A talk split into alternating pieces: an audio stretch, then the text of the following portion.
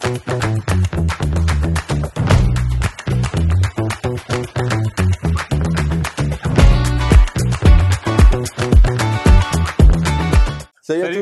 Salut. Fred, Salut Matt. ça va? Ouais. Super. On a joué à des jeux, donc on va vous en parler. Ouais. Euh, donc bienvenue dans ce Dans le viseur. Donc vous savez, c'est un format dans lequel on décortique un petit peu les jeux, on vous parle de nos ressentis, on vous explique un petit peu de quoi ils retournent, même si on vous met généralement un petit peu des images de parties pour habiller. Le but c'est pas qu'on vous explique les jeux, c'est qu'on vous dise vraiment ce qu'on en a pensé, si on a aimé, pas aimé. Alors vous commencez à connaître nos goûts de joueurs petit à petit.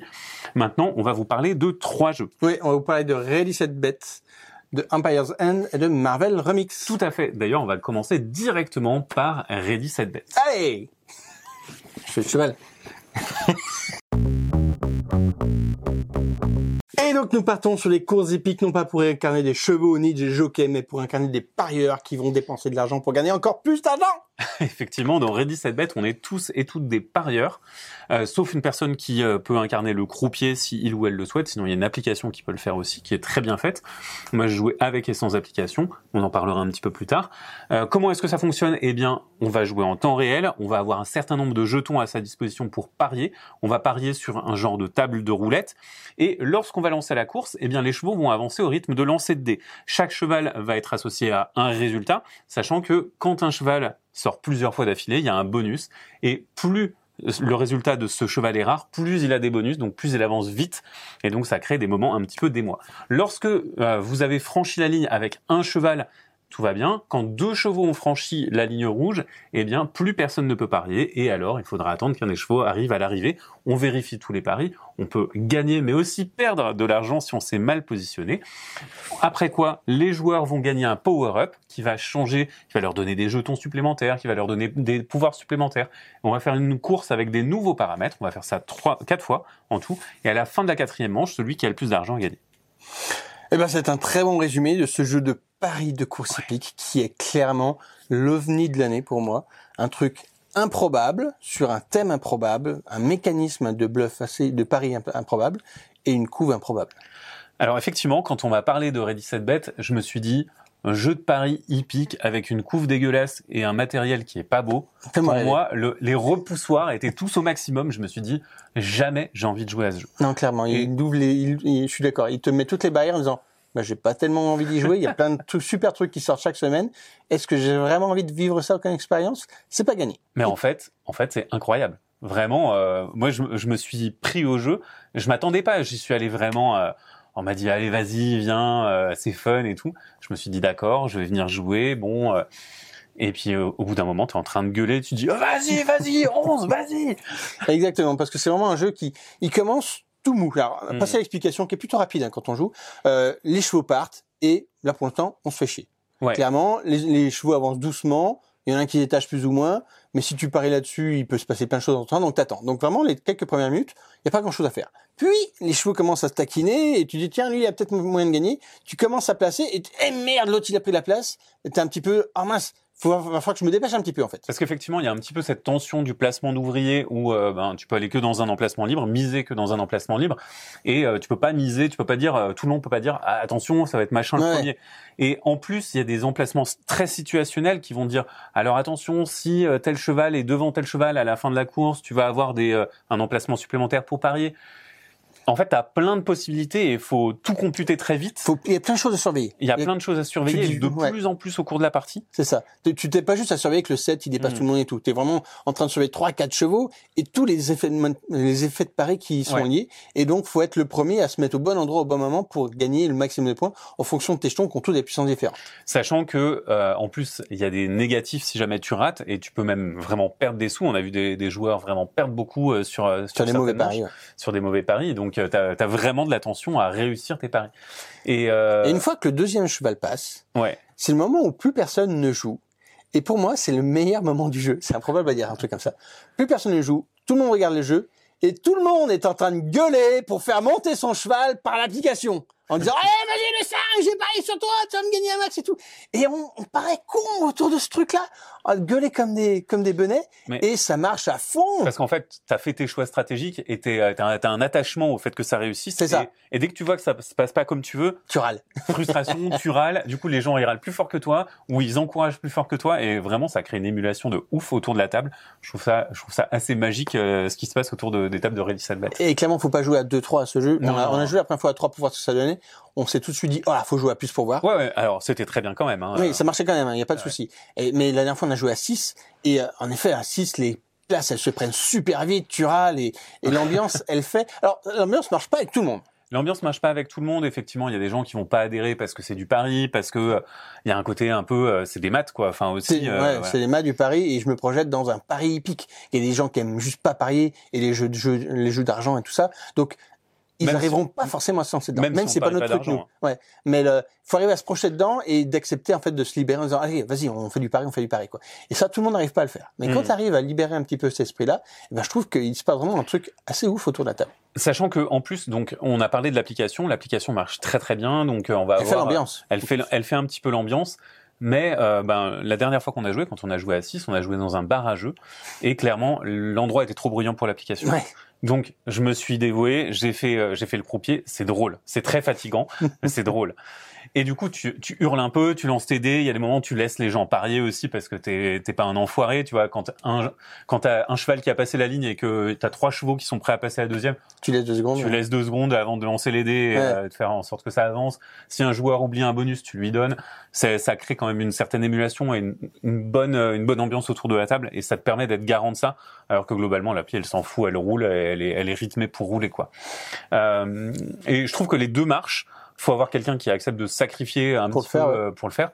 Parce que c'est quelqu'un qui ne joue pas, qui est vraiment l'automate du jeu, mais euh, il est aussi l'automate du fun. Hum, c'est ça. Et, Si- euh, et si S'il en met pas, il n'y en aura pas. S'il en met beaucoup, il peut en Ouais. mettre plus. En fait, si tu as envie de le faire, Ouais. c'est quand même cool. Donc là, on a parlé un peu de tout ce qui est ambiance. On, on a évoqué le fait que le jeu est moche. En effet, la couverture, elle donne vraiment pas envie, ou bien faut vraiment avoir des goûts un peu chelous. Regardez. Le, le, Ça, la, la tranche qui représente un peu la couverture. le, le matériel, euh, pour moi, il m'a pas fait rêver. Pareil, c'est tout assez plat. Mais ça rappelle un peu les jeux de casino avec des aplats Ouais. de couleurs euh, Mhm. vraiment brutaux, pas, pas jolis. Par contre, euh, on peut parler un peu de la mécanique qui est derrière, parce que on est basé en fait tout sur le, le hasard et le système de, de Gauss, où en fait, en lançant 2 dés, on a plus de chances de faire un 6, 7, 8, plutôt que faire le, le 2 et le 12. Quoi. Mhm. Mais la compensation qui est créée avec le, si c'est plusieurs fois que ça sort, ils ont un boost, et ben elle crée des effets où qui sont vraiment cool dans le jeu en disant un, un, un cheval improbable peut remonter très vite et créer la surprise. Et c'est ça qui fait des twists assez rigolos autour, autour du jeu. En fait, la piste, elle fait à peu près 15 cases, et quand vous avez un bonus sur les deux extrêmes, ils vont avancer de 5 cases d'un coup. Donc vous allez avoir vraiment un effet de ah le cheval il avait déjà avancé de 1, du coup là il les réavance de 1 plus de 4. Donc il va vraiment faire quasiment euh, enfin plus d'un tiers de Du trajet. du trajet, presque la moitié du trajet et tu te dis ah ouais d'accord, c'est un gros bonus en fait. Et SketchUp, il casse les stats, parce que normalement, Mm. de base, c'est le 7 qui devrait gagner tout le temps. Le 7 est souvent en avant, mais il gagne pas tout le temps du coup. Et on essaie de miser dessus ou miser à côté, parce qu'il peut se passer plein de choses. L'autre montée en puissance du jeu que j'aime, c'est le fait qu'en quatre manches, à la fin de chaque manche, on récupère un, un bonus, un power-up, qui va nous donner des choix en plus ou une manière de scorer supplémentaire. Et ces choix en plus font que les premières manches, on gagne petit, on gagne 20, 25 points, quoi. Par contre, les manches de fin, on a 50, 60, 70 points quand on a fait des paris osés, et c'est Mhm. des chevaux improbables qui sortent. Et réussi. Et ça, ça te twist vraiment le jeu en disant, OK, je peux me refaire quand je veux, même si l'autre il est parti en avance, il a plein de points, parce que tout peut se passer à la dernière manche. Et ça, c'est super agréable parce que c'est vraiment la frénésie des paris, quoi. Ouais, ouais, bah carrément. Enfin, moi, je me rappelle de manches assez épiques où euh, ben, je, je me pensais perdu pour perdu. et tout le monde te euh, pensait perdu, mec. Tout le monde. Moi, le premier, tu n'avais aucune chance de revenir. Et finalement. Et finalement, voilà, Golden Boy. Mais voilà, il se passe des émotions. On se rappelle de cette partie, justement. Et c'est ce qu'on a envie de vivre dans le jeu de société. Le jeu nous Mm. propose un truc assez improbable, mais qui génère des émotions qui, pour moi, sont vraiment très sympathiques, qui marcheront pas avec tout le monde. Je le reconnais, mais moi qui m'ont procuré une sensation, pourtant c'est pas mon type de jeu, mais vraiment il se passe un truc autour de la table que tu as dit, oh putain c'était cool, j'ai envie de le proposer à d'autres gens. Donc, si comme nous, vous êtes un petit peu repoussé par le thème ou par l'aspect du jeu, essayez d'aller plus loin, Ouais. c'est normal, Ouais. euh, parce que ça pourrait être pour vous en fait, et vous pourriez être agréablement surpris. Après c'est pas un jeu qu'on va faire 50 fois. Non, Clairement. non, non, euh, c'est un, un jeu expérience. c'est un jeu à expérience, un peu comme Kite, tu vois. J'ai Ouais. envie de le faire découvrir. Ouais, c'est ça. Je pense que je ferai euh, une ou deux parties avec chaque groupe de joueurs et ça sera très bien, pas plus. mais en fait, c'est cool à faire découvrir. C'est un truc improbable. Donc Mm. du coup, pour nous, en tant que joueurs, de vivre une émotion qu'on n'avait pas vécue avant, c'est quand même super cool. Yep. C'était tout pour Set Bets. On passe au prochain jeu qui est Empire's End. On est parti sur Empire's End sous son couvert de trucs historiques. En fait, on est dans un pur jeu d'enchères. Est-ce que tu peux nous pitcher ça, Matt? Alors déjà, c'est de l'auteur de Ready Set Bet, Rien à voir, ouais. John Declaire. Alors Empire's End, effectivement, eh ben, d'abord c'est un jeu de euh, l'auteur de Ready Set Bet, John Declaire, qui a fait pas mal d'autres choses, et c'est un croisement assez improbable entre euh, Space Base de lui ou alors euh, Miniville et Non Merci. C'est un jeu d'enchères, mais négatif, dans lequel on ne veut pas qu'il nous arrive des crasses. Donc comment ça se passe? Eh bien, on va tous avoir un empire qui nous fait plein de points, et euh, on va révéler une calamité. Cette calamité, il va falloir bah, essayer de l'éviter, elle va peut-être brûler notre bâtiment, un des bâtiments, et donc pour tout le monde ce sera le même. Et ensuite, on va faire des enchères, chacun à son tour, on va dire ah non euh, cette famille non j'ai pas envie. On va dépenser de son paravent une ressource, donc par exemple bah, un grain. Toi tu vas dépenser un grain, etc. Et petit à petit, eh ben nos ressources vont s'amenuiser. Et au bout d'un moment, il y a quelqu'un qui va dire ok c'est bon, j'accepte, je vais prendre cette calamité. Il va détruire le bâtiment qui doit être détruit. Il va récupérer toutes les ressources sur la carte et la carte, il va la récupérer et la placer sous un autre emplacement pour avoir un bonus, un power-up pour un de ces bâtiments. Et donc, c'est à peu près tout. En fait, il y a plein d'autres modules. On va avoir la possibilité de réparer ces bâtiments grâce à une ressource. On a une autre ressource qui va permettre de faire la guerre contre des invasions barbares. Dans ce cas-là, on va faire une enchère au point et on va tous révéler. Donc, évidemment, le gagnant a des bonus, mais les autres joueurs vont également changer leur plateau. On va avoir la possibilité de construire d'autres power-up, de construire un moteur économique qui va marcher dans des phases d'économie bien spécifiques qui vont nous permettre de générer des ressources. Et tout ça pour essayer d'avoir le moins de points qui crament avant la fin de la partie. Sachant que vous avez aussi des scorings finaux que vous allez pouvoir déclencher. Et donc, vous allez donc essayer de mitiger les dégâts que le jeu va vous infliger parce que clairement, le jeu vous en met plein la gueule. Alors, avant de partir sur ce côté plein la gueule, difficulté et mécanique, euh, j'ai envie de parler un peu de l'édition. Ouais. Euh, l'édition qui, pour moi, est très très cool. Alors, on a une édition avec un petit des petits thermos qui sont vraiment bien foutus, une boîte bien ramassée dans laquelle tout est important, une couverture qui est vraiment très belle. Elle Moi, est que- hyper punchy. ouais. Vraiment, elle donne envie. Et moi, quand j'ai vu le jeu, je dis oh, j'ai envie de jouer rien que pour l'illustration qui me donnait envie de savoir ce que c'était. Et tout est très joli dans le jeu. Et moi, c'est déjà quelque chose qui permet une immersion qui est vraiment cool. En fait, euh, moi, je l'avais repéré un petit peu sur BGG il y a quelques années et j'imaginais une énorme boîte parce que je me suis dit, ok, c'est un jeu euh, sur Un euh, jeu de civ et tout. un jeu euh, de civilisation sur la fin des empires. J'imaginais déjà avoir vraiment un gros truc. Quand j'ai vu la boîte, je me suis dit, mais c'est génial, un tout Mm. petit truc. C'est euh, c'est un, un petit peu dans la lignée de, de Parks, euh, on va dire euh, en termes de format de boîte, c'est petit, c'est ramassé, c'est compact, mais mais sans la surédition. Parks pour moi est surédité Ouais. et pour toi aussi, on en a beaucoup parlé ensemble. Et alors que là, en fait, vraiment tout est nécessaire et comme tu le dis, il n'y a pas de gras dans euh, dans l'édition, c'est euh, c'est tout très pratique. Alors, super, super plaisant, et puis du coup, Mm. on rentre vite dedans. Mécaniquement, on est vite dans le jeu, c'est clé en main un petit peu, Ouais. et tu sens vite ce qui va se passer, en bien comme en mal. et il se passe très vite des choses très mal, et qui provoquent, provoquent aussi des émotions. On est donc Ouais. vraiment dans cet esprit de cet auteur qui nous émeut, qui nous émeut par ce qu'il fait. Et là, t'as ta, belle petite civilisation où tout va bien, que tu génères des ressources, et très rapidement, c'est la merde. Ouais, parce qu'en fait, euh, tout crame et, à un moment, en fait, t'as des bâtiments qui valent beaucoup plus cher les uns que les autres.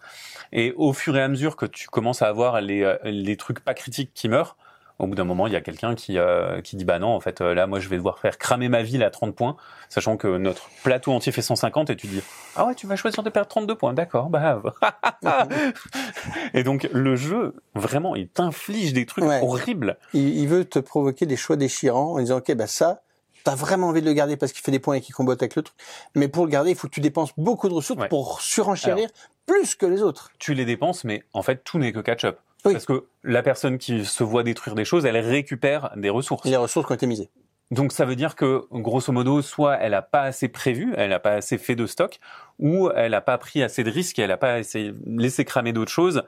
Euh, sinon, elle aurait les ressources pour continuer à miser et, euh, et, et s'en sortir et s'en sortir. du coup c'est un jeu d'équilibre entre ce que tu perds ce que tu vas gagner en compensation et quels sont les effets de compensation que tu vas voir après et ça cet équilibre est super fin Ouais, et il est plaisant c'est c'est fin, et à la première partie, tu le ressens pas. À la première partie, vraiment, tu prends les, les torrents de, debout dans la gueule de, de bout dans la gueule. Et, et après, t'apprends un petit peu à gérer mieux. Ouais. Euh, t'apprends à, à mieux gérer les power-up, à mettre la pression aux autres, mais pas trop parce que t'as pas envie non plus qu'ils ils prennent euh, qu'ils prennent trop cher. Ouais.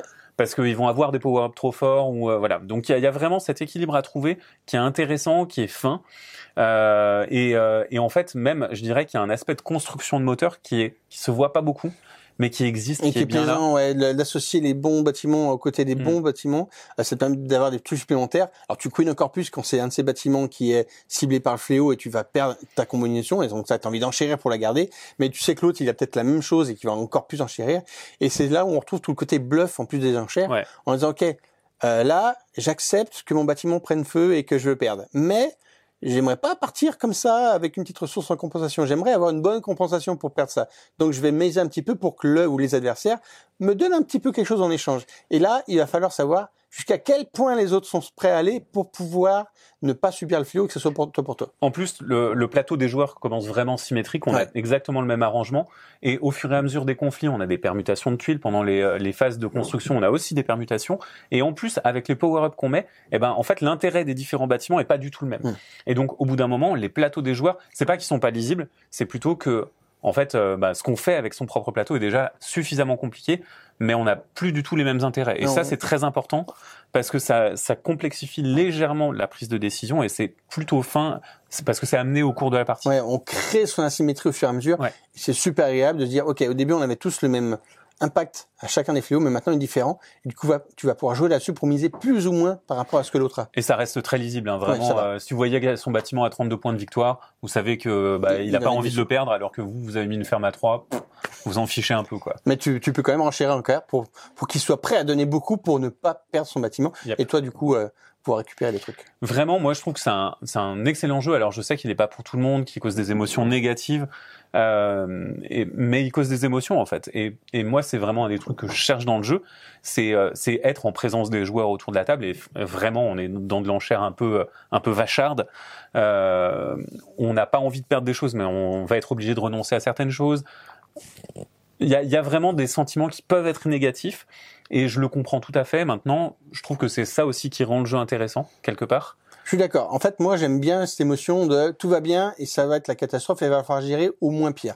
Mais c'est vrai qu'il y a des joueurs qu'on a, qu'on a pu rencontrer, joueurs joueuses qui, pour qui l'expérience était trop rude. Mm. C'est-à-dire qu'ils n'avaient pas le temps de survivre d'une, d'un flou. Il y avait déjà un deuxième qui arrivait par derrière qu'il fallait gérer. Et ça, ça peut être un peu difficile parce que la moindre petite construction que tu fais, elle est détruite, plus détruite, plus détruite. Et ça, c'est quelque chose qui peut être difficile à supporter pour les gens qui aiment bien construire et se développer. Là, on va se détruire petit à petit et c'est- pour certaines personnes, c'est un peu difficile. Mais pour moi, c'est bien cool. En fait, je, je trouve que ça, moi, ça m'a fait du bien de, me- de me faire sortir de cette euh, posture de je vais construire mon moteur économique et je vais être le plus balèze et le plus fort. Mm. Là, vraiment, on cherche à être le moins pouilleux, en fait. Mm. Et, euh, et le fait qu'on me retire de cette position de pouvoir, j'ai trouvé ça intéressant en termes de propos Mm. ludiques. On change euh, ce qu'on a l'habitude de On change voir. de référentiel. pour euh, plutôt qu'on s'étende petit à petit, on va réduire au moins possible pour être le celui qui a le mieux survécu.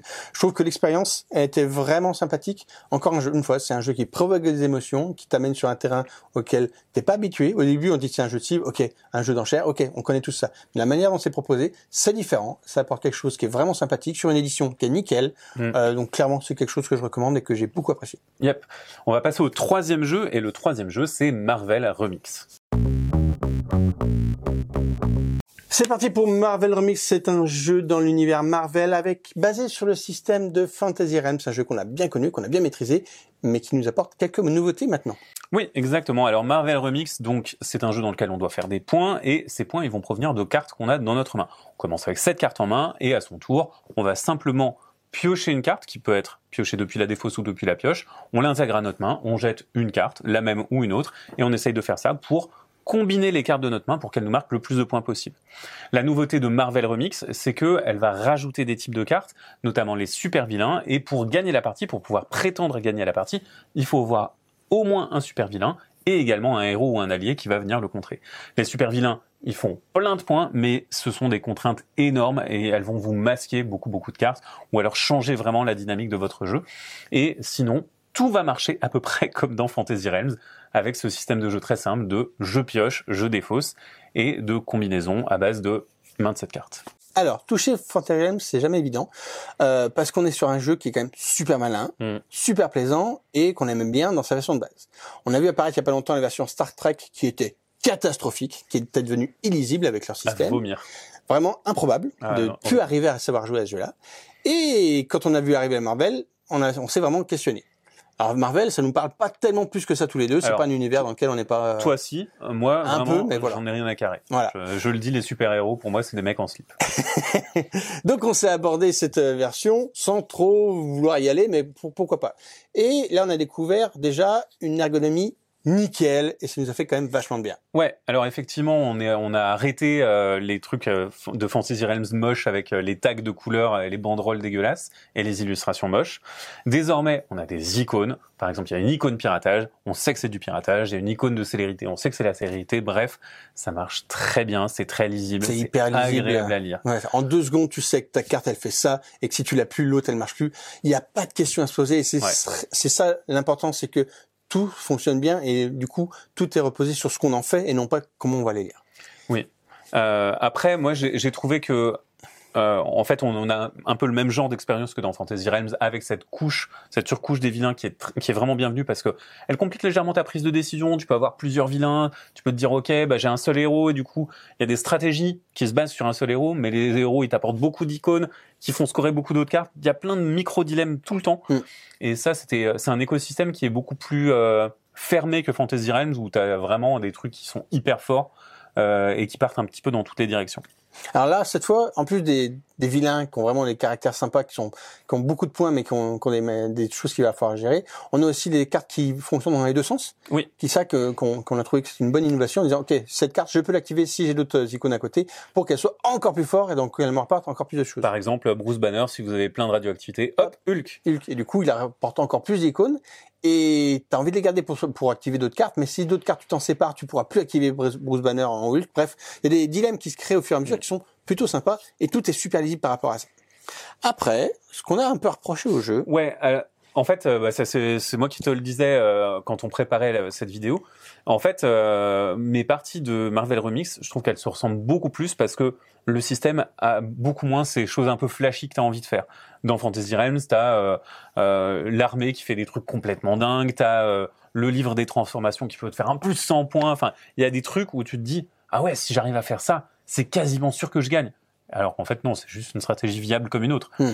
Mais tu fais des trucs qui sont plus géniaux, mais qui sont plus difficiles aussi à obtenir parce que bah, finalement, c'est un jeu qui est, euh, qui est plus basé sur les effets, alors que là, c'est plus un jeu d'optimisation basé sur les maths. c'est ça. Fantasy Realms de base, la première partie que tu fais, tu te ramasses parce que tu sais pas quoi en faire et tu fais 90, 100 points quoi. Mm. Les parties quand tu as plus d'expérience et ou de chance, euh, tu montes à 250, 300 points pour faire des trucs improbables. Et c'est Ouais. des effets waouh en disant regardez ce que je suis arrivé à faire, c'est un truc mon- monstrueux. Là, dans Marvel Remix, on a un truc beaucoup plus condensé en termes de points et on a fait une partie à 6 la dernière fois et on s'est retrouvé avec un gap de 10 points entre le plus faible et le plus haut et on tournait tous entre 50 et 60 points et c'était finalement assez frustrant de se dire que malgré la meilleure con- combinaison qu'on est arrivé à faire, eh ben on n'a pas créé quelque chose de super explosif et de waouh. On a fait au mieux avec la main qu'on a pu avoir, avec les quelques cartes qui sont passées pour changer quelques trucs, mais c'est rare quand on change notre, stratégie de tout au tout, quand on voit une carte qui sort. Non, on va vraiment faire de la micro-optimisation pour gagner quelques points. Et du coup, ça manque un peu de waouh. Ouais, ça, ma- ça manque un peu de, de folie en fait. Euh, mais ça reste hyper abordable, c'est beaucoup plus accessible que Fantasy Realms Et de ouais. base. Et je pense que le même- but. En termes d'illus, euh, bah, franchement, les illus de Fantasy Realms, euh, t'as- jamais envie de les voir en fait. Ouais. Là, là qu'on aime Là, ou c'est pas Marvel, les illustrations elles sont jolies, euh, elles sont euh, cohérentes Mm. la plupart les unes entre les autres. C'est pas toujours le cas dans, les- dans les licences, mais là ça marche plutôt plutôt pas mal. Mais c'est justement une version plus famille qui était Fantasy Realms, c'était un jeu vraiment initié avec Ouais. des combos dans tous les sens. Là, tu peux clairement jouer en famille, tu sais vite les, les icônes comment ils marchent comment gagner quelques points et on va faire des comptes à 50 60 points ça va pas être des comptes à 350 donc plus facile à calculer. Donc on est moins soumis aux effets de hasard et de combos improbables mais on s'en sort tous plutôt bien et donc coup c'est plus satisfaisant pour tout le monde même nous en tant que joueurs. Mais tu perds un peu en émotion. exactement. En fait, ça, ça rehausse un tout petit peu les émotions de tout le monde, c'est-à-dire que t'as pas de sentiments très négatifs euh, autour Quand de ta ça marche partie pas. quand ça marche pas, parce que tout va marcher euh, à Plus peu près, moins. plus ou moins. Alors évidemment, tu peux faire des mains qui marchent pas, il y a pas de problème. Mais euh, en jouant, tu vas essayer d'arriver à, à faire en sorte que ça marchouille et il n'y a pas grand chose qui marchera pas. Mais en même temps, il n'y a pas de moment euh, un petit peu euh, théâtral où tu dis, moi, j'ai ça. Mm. et où tu déballes ta main et où tout le monde vraiment Wow. se dit, oh, waouh, ça, c'était du chien. Ça, je l'ai pas, je l'ai vu passer. J'aurais dû penser donné, à ça. ouais. Et euh, il y a pas, il y a, y a moins cette émotion-là, et je trouve que c'est un peu dommage parce que moi, c'est ça ce qui me plaît dans Fantasy Realms, c'est pas tant euh, juste euh, l'aspect micro-gestion de mon score. Donc voilà, au final, je trouve que ce jeu, en tant que produit, il est complètement adapté. C'est-à-dire qu'il propose une licence qui est très générique, qui va parler à beaucoup de monde et des gens qui sont pas forcément joueurs. Donc, le Mhm. rendre plus abordable, c'était une bonne idée. Par contre, pour les joueurs un petit peu habitués, Fantasy Realms de base reste quelque chose qui procure plus d'émotion et qui est plus satisfaisant Ouais. à la création de son paquet parfait dans sa main. Donc, euh, une, Mais c'est, mais c'est très bien voilà, quand même. hein. ça reste très bien pour le public à quel c'est destiné et c'est un jeu que j'ai envie de proposer et de jouer avec des joueurs justement occasionnels. Donc j'ai même c'est même un jeu que j'ai envie d'offrir à des joueurs occasionnels. Par contre moi en tant que, que joueur plus habitué, j'ai besoin d'un peu plus pour pouvoir vraiment m'éclater. Yep. Même avis. Euh, ça conclut donc notre DLV, ce dans le viseur où on vous donne notre avis. Vous l'aurez compris, on est très positif sur les deux premiers jeux, un tout petit peu moins sur euh, Marvel Remix, même si ça reste un excellent jeu. Et euh, donc on va vous proposer des formats comme ça. On vous les propose depuis quelques années maintenant et on le fait quand on a un petit peu de temps. Autrement, il y a des ludochronos, il y a plein d'avis et de critiques sur le site également. Si vous voulez nous soutenir, n'hésitez pas à mettre le pouce partagé et d'aller sur Tipeee si vous êtes vraiment à fond. On se dit à la prochaine Ouais, à tout bientôt Mathieu. Allez, salut Ciao.